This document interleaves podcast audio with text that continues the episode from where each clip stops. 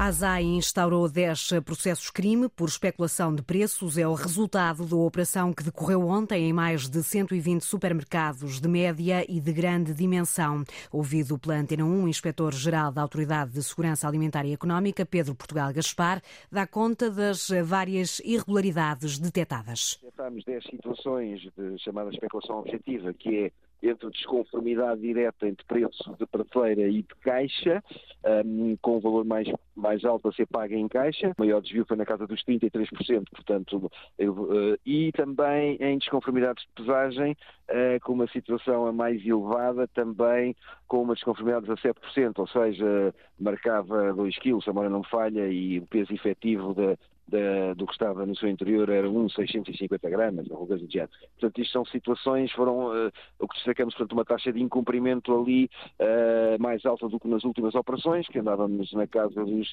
uh, deste tipo de infração, de especulação objetiva, andávamos nos 4,5%, 4,2% nas últimas, hoje os 10 sobre os 123, ali nos 8 e qualquer coisa em termos de, de porcentagem. A ASAI atenta a situações de especulação de preços nos supermercados. Ontem, cerca de 80 inspectores estiveram no terreno a fiscalizar os preços dos bens alimentares, tendo em conta o aumento de mais de 20% do cabaz básico no último ano, isto é, mais do dobro do valor da inflação.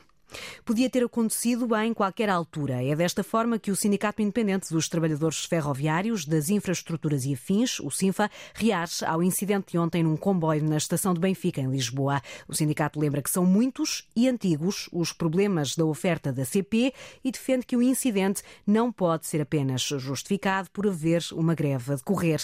Um comboio da CP que seguia lotado ontem ao final do dia ficou parado mais de uma hora a um quilómetro da estação de Benfica Alguns passageiros sentiram-se mal. A CP anunciou depois que abriu uma averiguação interna sobre o incidente, durante o qual um passageiro acabou por acionar o travão de emergência. O comboio fazia a ligação Lisboa-Sintra e era um dos comboios dos serviços mínimos decretados para a paralisação que está em curso.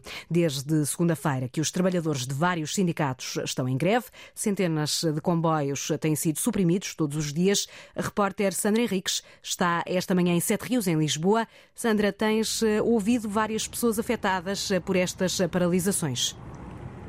Sim, essas pessoas, eh, o cenário é, é, semelhante daquilo que essas pessoas me dizem, eh, comboios muito cheios, ainda mais cheios do que o habitual por estes dias por causa da greve. Aqui Sete Rios é um sítio onde há uma confluência de comboios que vêm da margem sul do Tejo, que hoje também estão em greve da Fertagos, e depois também da CP, que vêm da zona mais a norte, da Grande Lisboa, outros que vêm da linha de Sintra, mas os problemas e os cenários que as pessoas traçam são mais ou menos os mesmos, os comboios estão muito cheios, não conseguem por vezes apanhar os comboios dos serviços mínimos e têm que esperar esperar pelo próximo, o que significa que acabam por chegar depois muito atrasadas aos empregos, sobretudo em locais onde têm dificuldade em arranjar alternativas, transportes alternativos. Aqui, quando chegam a Sete Rios, depois já tentam outras alternativas, porque aqui depois também é possível apanhar o metro ou outros autocarros da Carris ou da Carris Metropolitana, ou então ah, ah, tenho visto algumas pessoas que acabam mesmo por recorrer ao táxi ou até ao chamado TVDE, portanto, outras alternativas para acabarem por chegar um bocadinho mais rápido ao trabalho uh, do que se continuassem a esperar pelos comboios. Reportagem da jornalista Sandra Henriques em Sete Rios, eh, na Lisboa, onde tem estado a ouvir e a recolher eh, testemunhos de muitos eh, passageiros que sentem dificuldades acrescidas para conseguirem deslocar-se de transportes públicos em Lisboa.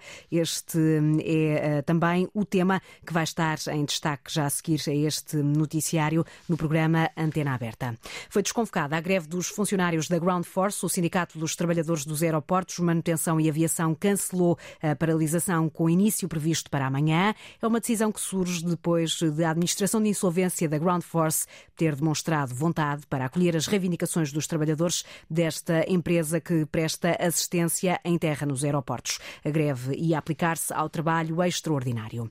O entendimento continua a ser uma miragem. Os sindicatos de professores receberam ontem, ao final do dia, a versão mais recente do, do governo para negociar o modelo de recrutamento dos docentes. É uma versão que continua continua a gerar discórdia. O diálogo começou em setembro, mas o secretário-geral da FENPROF, Mário Nogueira, diz que o processo está longe do fim. O Ministério da Educação ontem enviou-nos novamente eh, uma versão, eh, supostamente a última, não será a última, porque hoje, às 12 horas, as nove organizações sindicais em convergência, vamos todos nós pedir a negociação suplementar, o que quer dizer que haverá uma outra reunião, mas na verdade o diploma, tal como ele está e nos chegou, é um verdadeiro tratado para desterrar professores, ou seja, aquilo que ali temos é um regime de vinculação em que professores com menos tempo de serviço irão ultrapassar outros, que irá colocar professores do centro e do norte concorrendo a nível nacional a centenas de quilómetros de casa, mas depois impedir a sua aproximação através do mecanismo de mobilidade interna às áreas de residência. O Ministério faz aquilo que o Primeiro-Ministro prometia, que é deixar de andar com a casa às costas, mas deixar de ter a casa perto de si.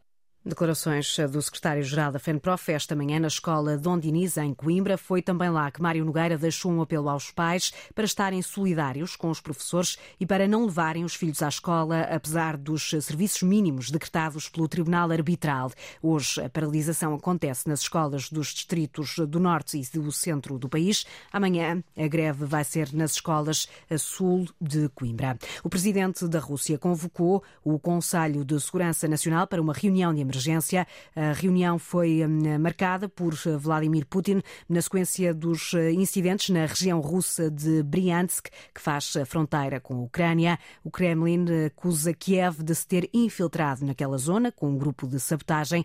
É uma hum, informação que está a ser avançada pela hum, agência de notícias russa TASS, uma das principais agências noticiosas de Moscou.